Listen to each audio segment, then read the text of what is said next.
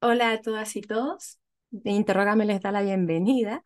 Hoy día vamos a hablar acerca de un tema en particular que suele traer muchas complicaciones, que es la legitimación activa en relación a la acción de responsabilidad civil extracontractual. O sea, quienes pueden demandar frente a un daño producido en el contexto de la responsabilidad extracontractual, ¿cierto? Uno piensa, un atropello, la víctima ¿cierto? La víctima sería el atropellado, ¿no es verdad? Y él sería la persona que es legitimada activa de esta acción, ¿cierto? Que es el sujeto activo de la acción de responsabilidad civil. Eso tiene mucho sentido, ¿cierto? El titular, el sujeto activo, el legitimado activo de la acción de responsabilidad civil extracontractual es la víctima. De todas maneras que la víctima. Y si es que a mí me preguntan esto en el grado, ¿quién es titular de la acción de responsabilidad civil extracontractual? Yo respondería simplemente la víctima y no diría nada más. Solamente si el profesor o profesora me lleva a esta otra materia, me voy a meter a eso. No me voy a meter sola en este, en este cachito, digamos. Entonces, primero diría, el legitimado activo, ¿cierto? La legitimada activa es la víctima. Bien. Pero hay que hacer unas precisiones. Tengamos en cuenta una primera cuestión, que es que yo puedo ser titular de la acción de responsabilidad civil extracontractual de manera propia o de manera derivada. O sea, puedo tener un derecho propio a demandar por responsabilidad civil extracontractual o un derecho derivado o sea que viene del daño que se le produce a otra persona. Bien, me siguen hasta ahí. Entonces tenemos, ¿cierto?, la titularidad por derecho propio y la titularidad por derecho derivado.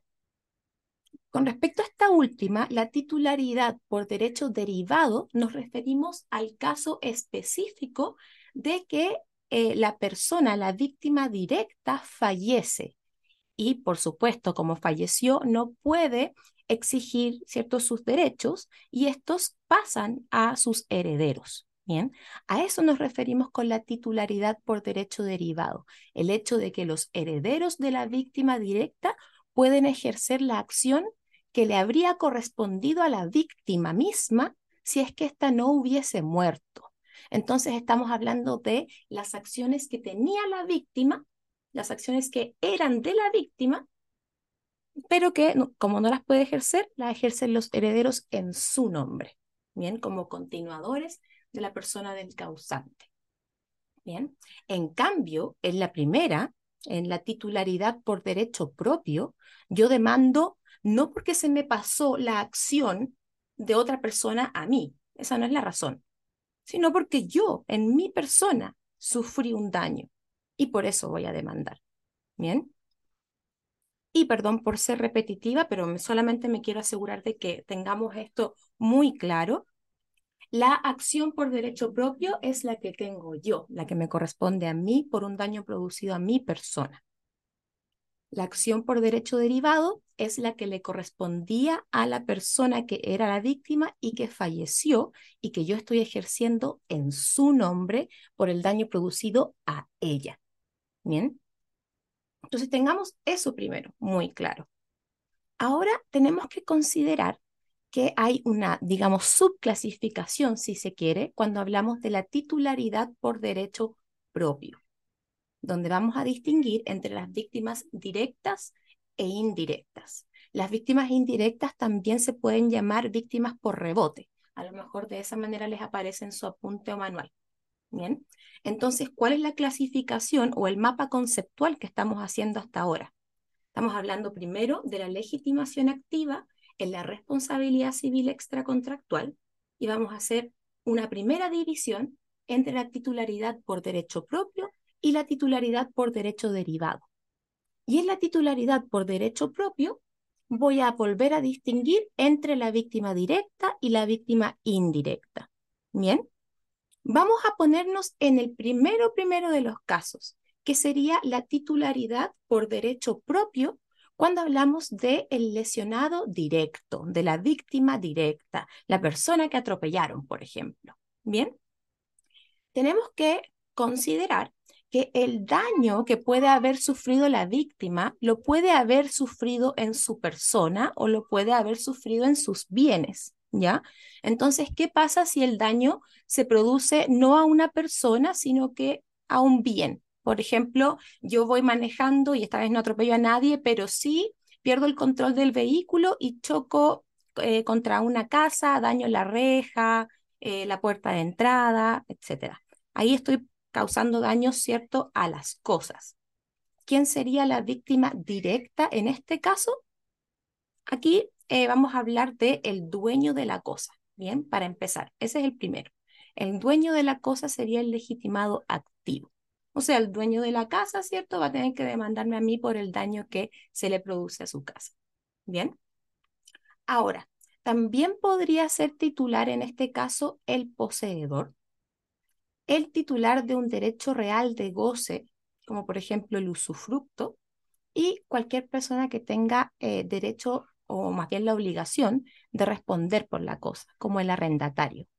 Pero la doctrina dice que hay una suerte de orden de prelación, donde vamos con el dueño, el poseedor, el titular de un derecho real y quien tiene la cosa a su cargo. Bien. Esto, ojo, nos referimos a la víctima directa cuando se han afectado los bienes. Pero sabemos que también se pueden afectar otra clase de derechos, como serían los derechos extrapatrimoniales, ¿cierto? Aquí estamos hablando del el daño moral. En este caso, la víctima directa, la víctima directa, ¿cierto? La que sufre en su misma persona el daño, es la titular de la acción de responsabilidad civil extracontractual. Bien, entonces, ¿cómo vamos hasta ahora? Resumamos todo hasta ahora. Estamos hablando de la legitimación activa en la acción de responsabilidad civil extracontractual. Y distinguimos en la titularidad por derecho propio y en la titularidad por derecho derivado. Y en la titularidad por derecho propio distinguimos entre la víctima directa y la víctima indirecta. Con respecto a la víctima directa, es aquella que sufre en sus bienes o en su misma persona los daños. Bien, vámonos ahora a esta segunda categoría, que serían las víctimas indirectas. Entonces, ojo, ¿dónde estamos en nuestro mapa? Estamos en la titularidad por derecho propio, pero ahora hablando de las víctimas indirectas. Aquí hablamos de víctimas por rebote también, y las podemos definir como aquellas personas que reciben un daño no directamente a su persona o bienes, sino por sufrir ellos las consecuencias de un daño causado a una persona con la cual tienen alguna relación. Bien, entonces nos estamos refiriendo, ¿cierto?, a la persona que con ocasión del daño que sufrió la víctima directa, está sufriendo un daño ahora. Bien, entonces, por ejemplo, si yo voy manejando por una calle, atropello a una persona y la persona queda hospitalizada o queda con, con alguna lesión, no sé, permanente, lo más probable es que eso va a afectar a su familia, ¿cierto? Y en ese caso, la señora del caballero, ¿cierto? O sus hijos podrían demandarme a mí como víctimas indirectas. ¿Por qué? Porque ellos están sufriendo un daño por el daño causado a su padre. ¿Cierto? Pero es muy importante que tengamos ojo acá en que estamos hablando de la titularidad por derecho propio de la víctima indirecta.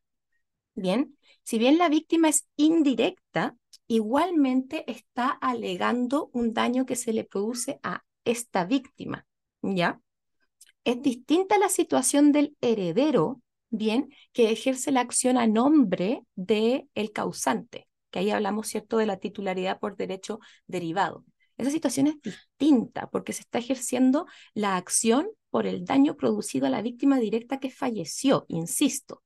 Entonces, cuando hablamos de la víctima indirecta en el contexto de la titularidad por derecho propio, bien, estamos hablando de una persona que sufrió un daño, sí, pero no directamente, no fue la primera persona en sufrir un daño, sino que sufre un daño como consecuencia del daño producido a la víctima directa. Bien, Entonces, ¿cierto? Los familiares que sufren cuando una persona está hospitalizada o cuando queda con alguna secuela, etcétera. Bien. Ahora, vámonos a otra, otro tema con respecto todavía a las víctimas indirectas. ¿Quiénes pueden ser víctimas indirectas? ¿Cierto? ¿Qué pasa, por ejemplo, si es que yo efectivamente atropellé a este caballero y me demanda su cónyuge y sus hijos porque están, ¿cierto? Me demandan por daño moral, ¿cierto? Porque es muy difícil ver a su padre en estas condiciones, etcétera, etcétera. Pero después resulta que me notifican otra demanda. Ahora me está demandando el mejor amigo del caballero que atropellé. Después me llega otra demanda, me notifican por otra acción, que ahora me está demandando un primo del caballero que yo atropellé. Todos por daño moral. Entonces, ¿acaso, digamos, vamos a extender eh, la titularidad a todas estas personas? ¿Quiénes, en otras palabras, son víctimas indirectas? La verdad es que la ley no establece un orden de prelación, no establece quiénes son las víctimas indirectas, así que ha quedado a criterio de los tribunales. Y la verdad es que esto varía, se resuelve caso a caso. Generalmente se dice, por supuesto, que la familia va, primero y excluye a los demás, ¿cierto? Cónyuge, los hijos. Bien pero también podrían darse otras situaciones que se analizan caso a caso, como qué pasa si esta persona no estaba casada, sino que estaba en una relación de hecho, ¿cierto?, con, con una persona. ¿Cierto? Claro, ahí no hay, no hay un vínculo matrimonial, pero lo más probable es que sí, efectivamente, esta persona sufra daño moral, es su pareja, ¿cierto? Entonces se va a revisar caso a caso. Bien. Vamos ahora al otro ítem, al titular por derecho derivado. Ubiquémonos en nuestro mapa. Dijimos que estamos hablando de la legitimación activa en la responsabilidad civil extracontractual y dijimos que vamos a distinguir entre la titularidad por derecho propio y la titularidad por derecho derivado. Hasta ahora nos hicimos cargo de la titularidad por derecho propio y hablamos ahí de la víctima directa y de la víctima indirecta o por rebote. Ahora vamos a hablar de la víctima por derecho derivado. Bien, y acá nos referimos al hecho mismo, ¿cierto? De que la víctima directa fallece y no, por tanto, ¿cierto? No es capaz de ejercer esta acción de responsabilidad civil extracontractual, entonces sus herederos la ejercen en su nombre. Bien, no ha habido mayor problema en reconocer esto, porque sabemos que la muerte del causante produce que todos sus derechos y obligaciones se radiquen en sus herederos, quienes son sus continuadores, ¿cierto? Entonces, en ese sentido, no hay duda que si la víctima directa fallece sin alcanzar a ejercer su acción, esta acción junto con todos los otros derechos y obligaciones que tenía el causante, pasan a sus herederos. Entonces no hay duda de que los herederos tienen esta titularidad por derecho derivado. Y aquí el único problema que se presenta es en relación a qué pueden solicitar, qué daños pueden solicitar que se indemnicen. Bien, no tenemos problema alguno con el daño emergente, ¿ya? Pensemos, por ejemplo, en este caso del caballero y del atropello, ¿bien? Atropellé a este caballero, ¿cierto? Y este caballero, no, digamos, eh, tuvo algunas lesiones y después fue hospitalizado en una, mm, en una clínica, se hospitalizó en una clínica. Y él mismo se pagó los gastos médicos, pero después de unos días, lamentablemente, no pudieron salvarle la vida y fallece producto del accidente. Entonces, en ese caso, ¿cierto? Eh, él sí alcanzó a desembolsar dinero, o sea que sí hubo daño emergente.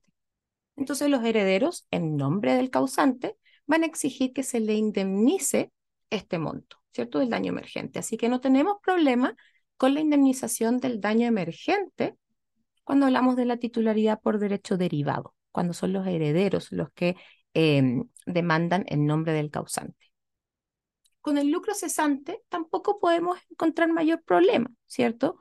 Eh, efectivamente, si es que estuvo, no sé, hospitalizado dos semanas antes de fallecer, efectivamente se produce, ¿cierto?, un lucro cesante si es que se logra probar que esta persona trabajaba y no pudo hacerlo mientras estaba hospitalizada. Bien.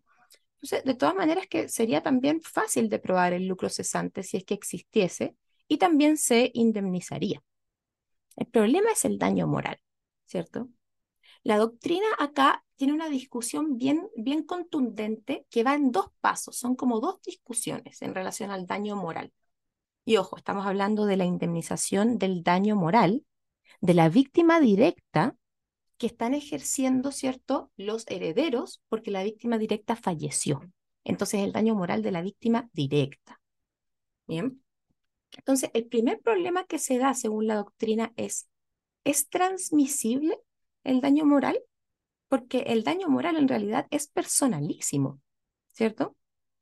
Ahí se genera una primera discusión, pero a mi juicio el profesor Pizarro la resuelve muy bien y este en verdad ha sido un, criterio muy aceptado, que es decir, por supuesto que el daño moral no se transmite, el daño moral por supuesto que se sufre en lo personalísimo, pero la acción para exigir su indemnización, eso sí se transmite. Y eso entonces sí lo tendrían los herederos. O sea que la mayoría concluye que los herederos sí podrían, digamos, tener la acción de indemnización de daño moral que le, que le correspondía al causante. Como que de que la tienen, la tienen, ¿cierto? Pero ahí se viene la segunda parte de esta discusión, que es preguntarse si es que hay daño moral. Preguntarse, ¿la muerte es daño moral? ¿Podemos hablar de daño moral cuando la víctima falleció? Consideremos que el daño moral ya es súper difícil de probar, ¿cierto? Aquí también ha habido discusión. Y la doctrina aquí propone distinguir. Suena un poquito frío, digamos, esta distinción, pero así lo hace la doctrina, donde distinguen entre una muerte instantánea y una muerte no instantánea. ¿Ya? Porque si hablamos de la muerte instantánea, un sector importante de la doctrina dice, aquí no hay daño moral, no alcanzó a sufrir daño moral. Sí, murió inmediatamente. Bien. Otros dicen, ojo, incluso en la muerte instantánea hay un daño moral porque estoy en el momento en que una persona en el momento en que una persona fallece, efectivamente ya no puede, ¿cierto?, disfrutar la vida, ya no puede, ¿cierto?, acceder a, perseguir la felicidad, que es, ¿cierto?, el mandato que tenemos como seres humanos. Y ese es como el argumento que dan para decir que incluso frente a la muerte instantánea habría eh, una posibilidad de indemnización del daño moral. Bien. Y bueno, con respecto a la muerte no instantánea, ahí es un poquito más fácil. Estamos hablando como del ejemplo que hemos estado hablando hasta ahora. Estamos hablando de una eh, persona que agonizó, que sufrió antes de morir. No fue una muerte rápida. Y la doctrina dice que es mucho más fácil, ¿cierto?, argumentar la existencia del daño moral. Bien, entonces, consideremos lo siguiente, consideremos lo siguiente. Tenemos que ordenar muy bien nuestro mapa conceptual cuando hablemos de la legitimación activa en la responsabilidad civil extracontractual. Y además de tener muy claro ese mapa, tenemos que tener muy claro qué es lo que pueden alegar en cada caso. O sea, qué daño se puede indemnizar en cada caso. Veámoslo juntos, ¿bien? porque esto efectivamente puede ser un poco confuso, pero yo tengo la confianza de que con esto les va a quedar más claro. Bien, tenemos entonces la primera distinción. Estamos hablando de la legitimación, ¿cierto? Activa. Chuta, déjenme, denme un segundo para aquí compartir correctamente esto. Ahí estamos. Entonces, con respecto a la legitimación activa, distinguimos primero en la titularidad por derecho propio, por derecho propio, y la titularidad por derecho derivado. Bien, titularidad por derecho propio, dijimos, es la que ejerce la víctima que sufre en su misma persona o en sus mismos bienes el daño. Bien, ya sea porque lo sufre directamente o a consecuencia del daño que se le produce a la víctima directa, ¿cierto?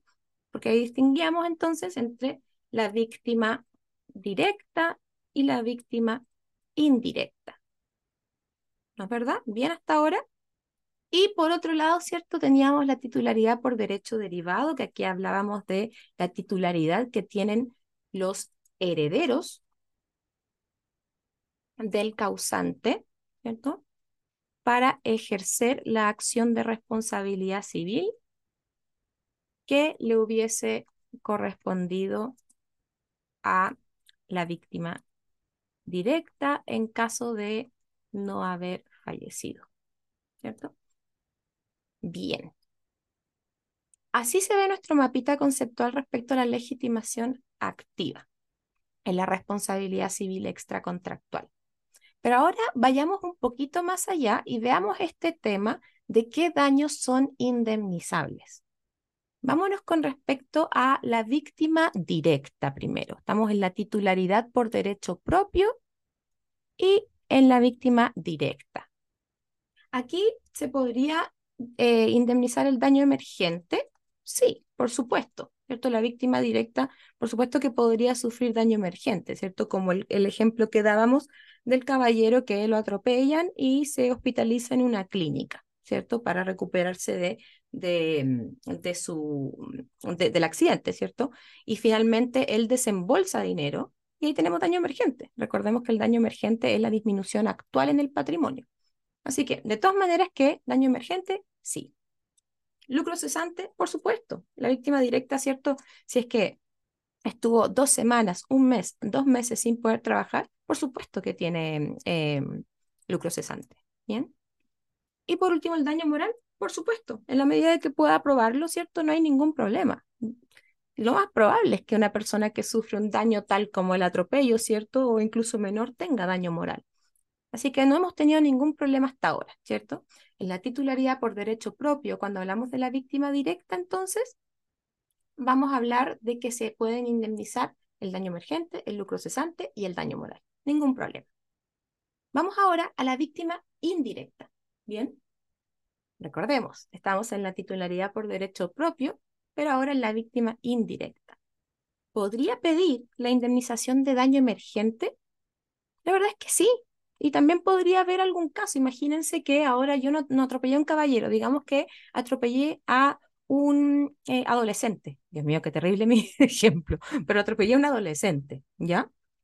Lo hospitalizan en una clínica y el adolescente no es quien va a pagar la cuenta de la clínica, sino que son sus padres, ¿cierto?